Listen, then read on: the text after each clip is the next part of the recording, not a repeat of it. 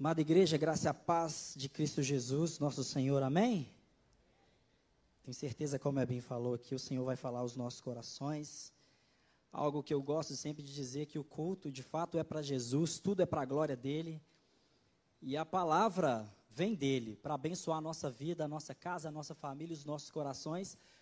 E eu tenho absoluta certeza que o Senhor vai ministrar o seu coração. Na verdade, continuar a ministrar o seu coração porque ele já nos ministrou aqui através das canções. Amém? Quantos foram abençoados? Amém? É, o Espírito Santo de Deus está aqui, nós acreditamos nisso. Isso é uma realidade que nós, como Igreja de Jesus, vivemos.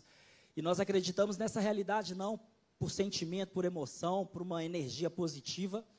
A gente acredita nisso por fé. A fé nos garante que o Espírito Santo de Deus está aqui e nós, como igreja, podemos desfrutar da presença do Espírito Santo Existe uma canção antiga, que os, os mais assim, não vou dizer antigos, os mais experimentados na fé, vou dizer assim, que, que ela diz que o Espírito de Deus está aqui, operando os nossos corações, trazendo sua vida e poder, ministrando sua graça e amor. Quantos conhecem a canção aqui? Tá vendo? Os, os irmãos experimentados na fé conhecem. E essa canção continua dizendo: os feridos de alma são curados. Irmãos, quantas das vezes nós entramos aqui, nós temos feridas na nossa alma. E aqui o Espírito Santo de Deus opera e a gente sai daqui curado. Os cativos e oprimidos são livres. Existe libertação de cadeias, de prisões, escravidão do pecado, de vícios. E o Espírito Santo é aquele que opera todas essas coisas. Os enfermos e doentes são sarados. Essa canção continua dizendo. E de fato nós temos experimentado de curas físicas pelo poder do Espírito Santo mediante a nossa fé. E é nesse Espírito Santo que eu quero falar aqui nessa noite. Essa pessoa tão importante. O tema dessa pregação é a maior necessidade da igreja a maior necessidade da igreja do passado, do tempo presente e do tempo por vir é do Espírito Santo. Irmãos, nós precisamos do Espírito Santo. E a gente está sempre aqui acostumado a dizer, a falar sobre isso, sobre o Espírito Santo, irmãos, mas isso é uma realidade. A maior necessidade da igreja, e nós precisamos viver intensamente isso. A maior necessidade da igreja é do Espírito Santo. E Ele está aqui nessa noite. Amém? Abra o seu coração. Irmãos, o profeta Isaías profetizou: Voz que clama no deserto, preparai o caminho do Senhor, endireitai no deserto o caminho do Senhor. E a gente sabe que o profeta Isaías estava profetizando ali, e essa palavra era direcionada aos irmãos que estavam exilados ali na Babilônia da sua volta do, cativeiro para a casa dos seus pais. Então o profeta Isaías profetiza isso. Mas o profeta Isaías também foi usado por Deus para profetizar algo que viria, um evento futuro que mudaria toda a história da humanidade. Voz que clama no deserto, e a gente sabe que os evangelhos contam que essa voz que clama no deserto era João Batista. João o Batista. Ele clamava no deserto, ele pregava o evangelho do arrependimento, o evangelho do reino. E ele dizia em alta voz: Arrependei-vos, arrependei-vos, porque é chegado o reino dos céus. Irmãos, e João Batista ele pregava com tanta intrepidez, com tanta ousadia, convicção, que as pessoas que estavam ali começaram a se perguntar: será que João Batista, será que João Batista é o Messias? Será que João Batista é o desejado de todas as nações que os profetas disseram que haveria de vir? Será que João Batista era o Messias? E João Batista, sabendo dessa pergunta, ele responde: Olha, eu batizo vocês com água, batizo vocês no rio, mas virá alguém que é muito mais poderoso do que eu, e ele vos batizará com Espírito Santo e com fogo. E tem mais, na sua mão direita ele tem uma pá, e ele vai limpar a eira ele vai colocar o, vai tirar o celeiro do seu trigo. Porém a palha ele vai jogar no lixo para ser queimada, porque nada presta. E aqueles irmãos que ouviram esse ali, João Batista dizendo isso, eles poderiam se perguntar: o que, que é que João Batista está querendo dizer com isso? Com pá, com fogo, com, com eira? O que, que é que João Batista está querendo dizer com tudo isso, irmãos? O que o João Batista estava dizendo ali é que eu batizo vocês com água, eu batizo vocês no rio, mas tem um protagonista de toda a história. Tem aquele que é o centro de todas as coisas que diante dele eu sou apenas um figurante. Ele é o ator principal dessa trama. Ele é o centro de todas as coisas. Sabe o que ele vai fazer? Ele vai colocar em vocês o reino de Deus. O reino de Deus dentro de vocês. Um fogo interior dentro de vocês. O próprio Espírito Santo morando dentro de vocês. E esse Espírito Santo vai produzir uma mudança de dentro para fora. Tudo aquilo que for verdadeiro, autêntico, ele vai colocar no lugar certo na presença de Deus, mas tudo aquilo que for contrário à palavra de Deus, ele vai colocar no lixo. E era isso, exatamente isso que João Batista estava dizendo a vida do reino dentro de nós. Isso é uma promessa para mim, para você. Nós entregamos a nossa vida para Jesus. A vida do reino dentro de nós, um fogo interior.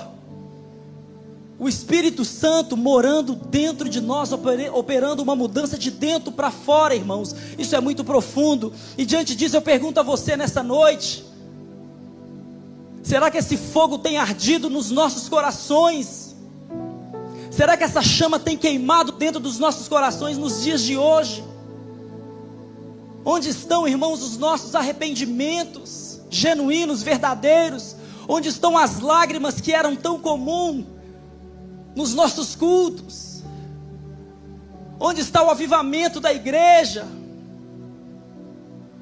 É uma promessa para mim para você. Como anda a vida do reino dentro de você? Será que essa chama que está aí no seu coração, ela continua a queimar? Será que essa chama que um dia o Espírito Santo veio produzir dentro de você continua a queimar? Essa é a pergunta.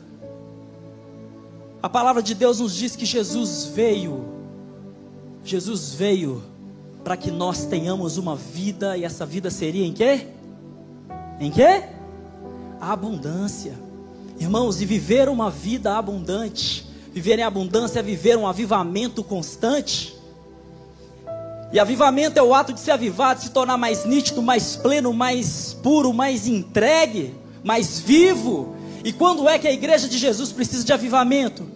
Quando a igreja já não manifesta mais a vida, aí nós precisamos de avivamento. A palavra de Deus nos diz que Jesus veio estabelecer o reino de Deus, os, os, os propósitos de Deus aqui, os preceitos de Deus. E a gente lê isso lá em Mateus, nas bem-aventuranças, um estilo de vida, uma forma de viver, como nós devemos tratar a nossa família, a nossa esposa, as mulheres, os maridos, os filhos. Jesus veio ensinar isso para nós.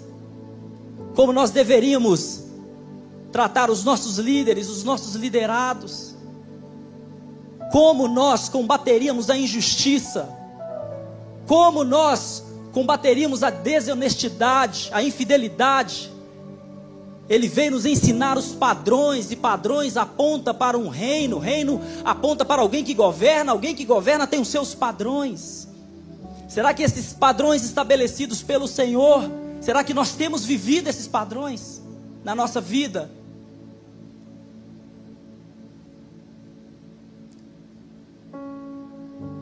E é isso que Deus tem para mim e para você nessa noite. O Espírito Santo é aquele que opera todas essas obras no nosso coração.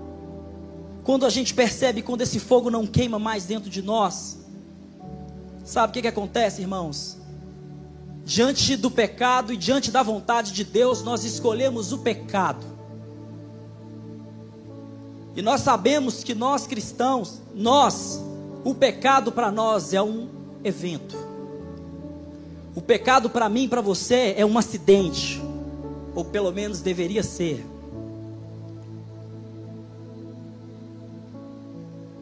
Infelizmente, muitas das vezes, quando nós, entre o pecado e a vontade de Deus, a gente escolhe o pecado, é porque o pecado já se tornou uma rotina. O pecado já se tornou um padrão, um estilo de vida.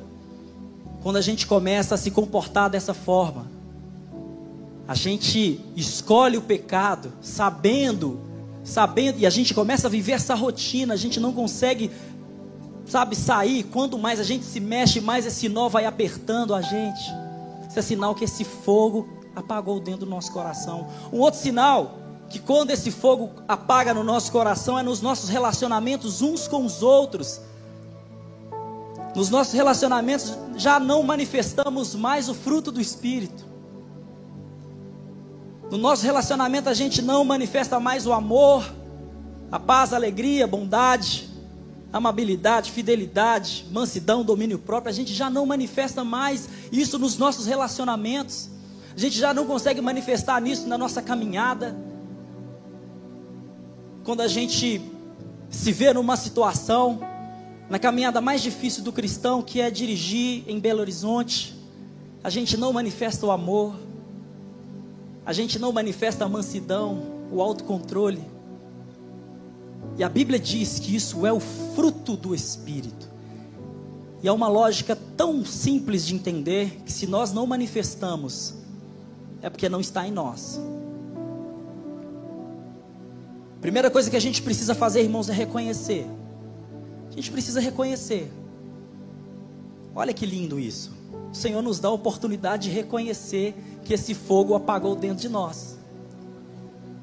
A gente reconhece isso e Ele nos perdoa. E esse reconhecimento, irmãos, sabe, passa muito pela, pela esfera de nós dizermos: o problema sou eu. Eu tem o problema. A gente tem a mania de sempre colocar o problema no outro. Às vezes a gente vem ao culto e o culto não nos agrada tanto. E aí a gente culpa o louvor, o ministro, o pregador. Ah, mas também aquilo tá. Irmãos, reconhecimento passa por isso, de você reconhecer que esse fogo já não queima dentro de você. Porque ao invés de você se tornar um adorador, você veio aqui como espectador. Ao invés de você vir oferecer algo, você veio assistir algo na nossa vida, na nossa caminhada, a gente precisa reconhecer que a gente está vivendo uma vida como se Deus não existisse. A gente precisa reconhecer que a gente está falando coisas como se Deus não ouvisse. A gente está pensando coisas como se Deus não abrigasse o mais profundo dos nossos pensamentos. Reconheça, a gente precisa reconhecer. Para esse fogo que arde nos nossos corações voltar a queimar, a gente precisa reconhecer. E a segunda coisa é se manter. Sabemos que o preço já foi pago, somos salvos pela graça, o sacrifício já foi feito. Qual é o nosso esforço? O nosso esforço é se manter. Se mantenha. Nós precisamos nos manter. E como é que a gente se mantém? Colocando todos os méritos no sacrifício e no sangue de Jesus. Olhando para lá e dizendo: lá está a minha única fonte de sustento. É assim que a gente se mantém. Não existe mérito humano, tudo por meio da graça. Irmãos, e diante disso, quando nós vivemos isso, o Espírito Santo que opera toda essa obra em nós, de fato, ele nos dá força para diante do pecado, diante da vontade de Deus, nós escolhermos a vontade de Deus. O Espírito Santo começa a produzir isso no nosso coração, fruto do, do Espírito. E a gente começa a manifestar isso nos nossos relacionamentos uns com os outros. A gente começa a viver os padrões estabelecidos pelo reino de Deus na nossa sociedade.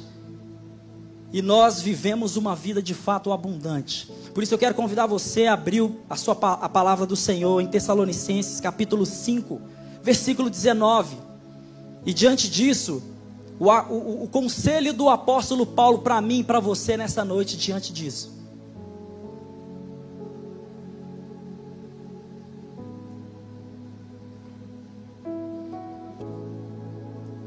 O apóstolo Paulo nos diz assim, Tessalonicenses capítulo 5, versículo 19. Olha, irmãos, tão simples, tão simples, mas tão profundo. Não apagueis o espírito. Não apagueis o espírito. Não rejeite o espírito. Não apague essa chama, a chama do Espírito Santo no seu coração. Não apague, irmãos. Não troque, não troque isso por nada neste mundo. Não apague, não apague. Não apague a chama que arde dentro do seu coração. Não apague o Espírito Santo, essa chama. O apóstolo Paulo está dizendo aqui de vários preceitos que a igreja haveria de viver. Ele vai dizendo que nós deveríamos ter paz uns com os outros, admoestar os insubmissos, amparar os desamparados, consolar os desanimados, ter paz uns com os outros, não pagar mal com mal orar sem cessar, não desprezar as profecias, e no final ele vai dizer: Não apagueis o espírito, porque só com o espírito que nós conseguimos viver essas obras. Não apague o espírito, o Espírito Santo é precioso. O Espírito Santo é precioso, irmãos. A única forma de sermos conduzidos a toda a verdade é por meio do Espírito Santo. Só o Espírito Santo é capaz de nos conduzir a toda a verdade, de não sermos levados por vento de doutrina. É só o Espírito Santo que faz essa obra no nosso coração. Só o Espírito Santo faz com que nós glorifiquemos ao Pai plenamente. Temos uma vida, uma conduta, um pensamento, uma fala e uma atitude de glorificação contínua do Pai. Só o Espírito Santo produz essa obra em nosso coração. Só o Espírito Santo é capaz de nos convencer do nosso pecado. Irmãos, não existe nenhuma possibilidade do pecador chegar ao pleno arrependimento com sua própria consciência. Por mais que nós sejamos legais, bonzinhos, não há possibilidade de você chegar ao pleno arrependimento sem a pessoa do Espírito Santo. É só por meio do Espírito Santo, porque a Bíblia diz que ele nos convence do pecado, da justiça e do juízo. Só o Espírito Santo é capaz de fazer isso. Só o Espírito Santo faz com que tenhamos uma vida santificada. O Espírito Santo é aquele que nos que nos mantém íntegros e irrepreensíveis até a vinda do Senhor. Só o Espírito Santo faz que nos dias difíceis sejamos consolados por Ele. Só o Espírito Santo. O único capaz, diante da, da dificuldade, de não sermos destruídos. A única forma de não sermos destruídos, irmãos, nesses tempos difíceis é confiar na proteção do Espírito Santo. A única forma de manifestarmos toda a sabedoria que Jesus demonstrou aqui na terra, por meio de quem? Do Espírito Santo. Tá vendo como ele é a pessoa mais importante da terra? A maior necessidade da igreja é o Espírito Santo. O Espírito Santo é Ele quem dirige todas as coisas. O Espírito Santo é cri, que cria todas as coisas. O Espírito Santo mantém todas as coisas. O Espírito Santo está presente em toda a história. Em Gênesis a Bíblia vai dizer que, o, que a terra era sem forma e vazia e o Espírito pairava sobre a face das águas. O Espírito Santo presente na criação do universo. O Espírito Santo vai estar presente no nascimento do Messias.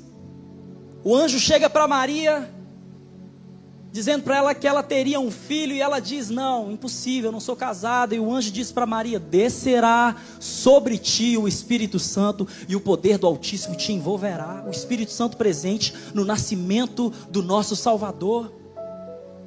O Espírito Santo presente quando Jesus ele se revela como Messias. A primeira vez ele entra ali na sinagoga e eles dão o livro do profeta Isaías para Jesus ler. E Jesus lê o quê? O Espírito do Senhor está sobre mim e ele me ungiu. E esse Espírito Santo estará presente no final da história, porque em Apocalipse a Bíblia diz que o Espírito e a noiva dizem: Vem. O Espírito Santo presente em toda a história, irmãos é a maior necessidade da igreja. O Espírito Santo dirigia Jesus em todas as coisas. O Espírito Santo dirigia Jesus em todos os seus caminhos. Quando Jesus estava em agonia, quando estava se aproximando o dia da sua entrega, Jesus estava em agonia. Hebreus 5 vai dizer que Jesus eleva um clamor em lágrimas ao Pai pedindo que ele o mantivesse vivo. Mas Jesus não estava elevando um lamento, Jesus ele confiava na proteção e no consolo do Espírito Santo. Quando as pessoas tentavam armar contra Jesus, pegar Jesus nas suas palavras, Jesus não se abalava, irmão. Sabe por quê? Porque Jesus confiava no Espírito Santo e o Espírito Santo contava tudo para Jesus. Ei, estão falando isso aí, ó. Responde. O Espírito Santo estava presente com Jesus o tempo inteiro, dirigia Jesus em todos os caminhos, e esse mesmo Espírito Santo habita em você. Esse mesmo Espírito Santo habita em mim.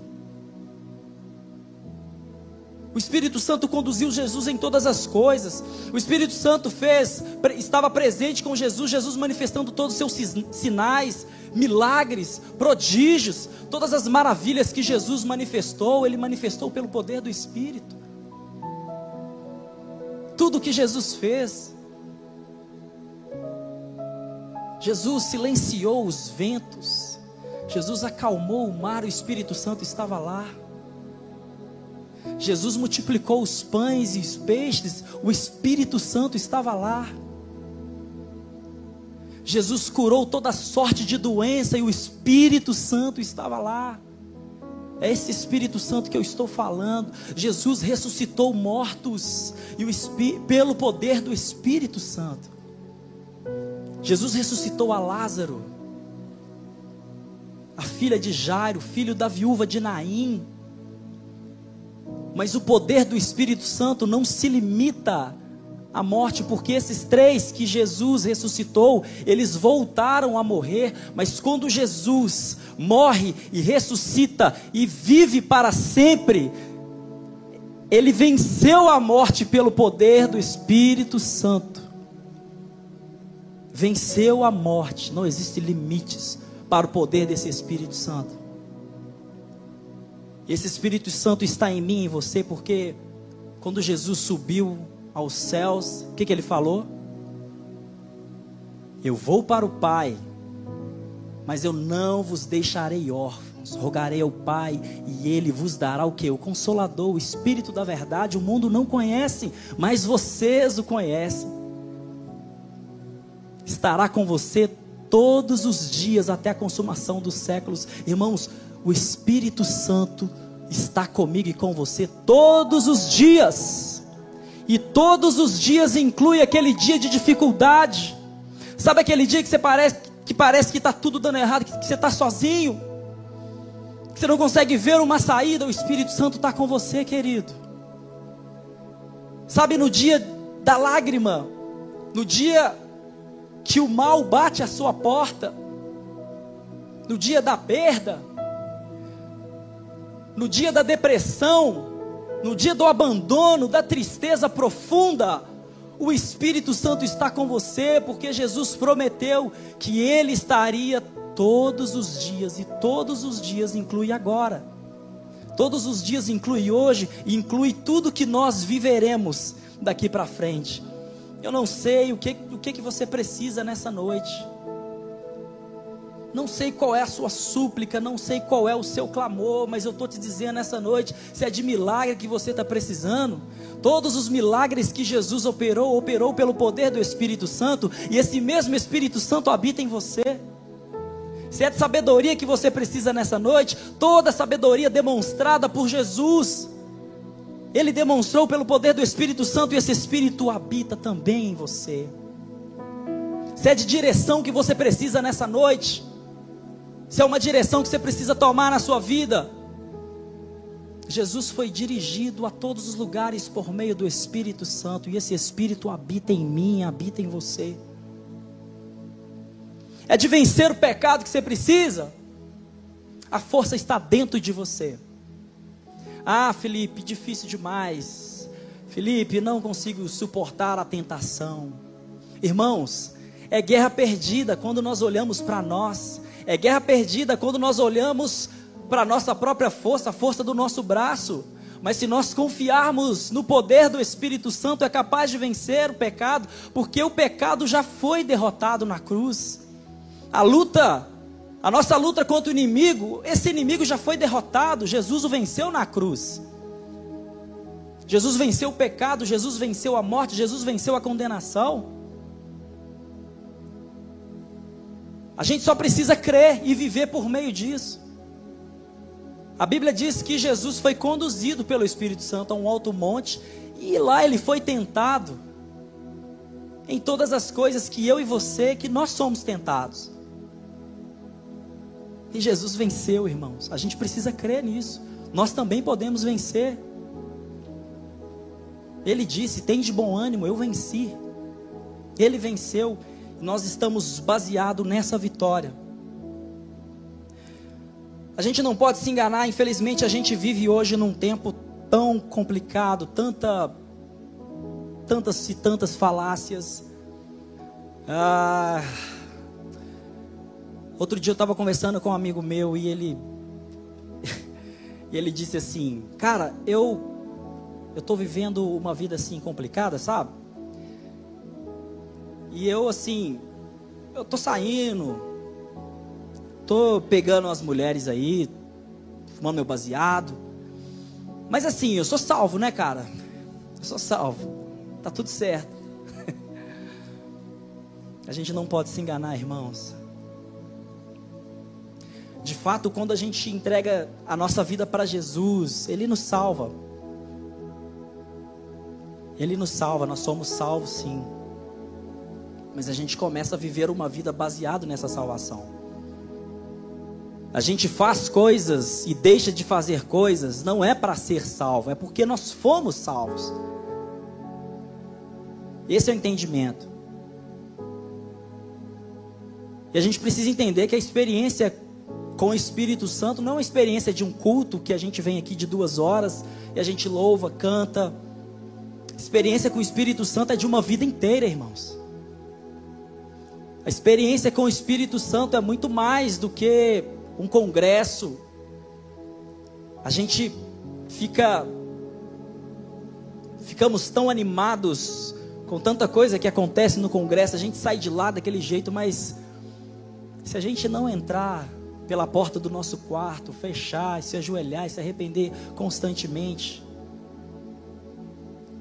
isso não quer dizer que nós fomos realmente visitados pelo Espírito Santo. Toquei em várias igrejas que que a galera, a gente começa a tocar e o pessoal começa a rodar, bater cabeça, subir pelas paredes. Nada contra isso. Quem sou eu para falar das formas que o Espírito Santo age na igreja? Se é o Espírito Santo, glória a Deus. Mas a experiência com o Espírito Santo tem muito mais a ver com, com isso e com pessoas que são honestas no seu cotidiano responsável a experiência com o Espírito Santo tem muito a ver quando a gente fala e nós produzimos graça àqueles que estão ouvindo.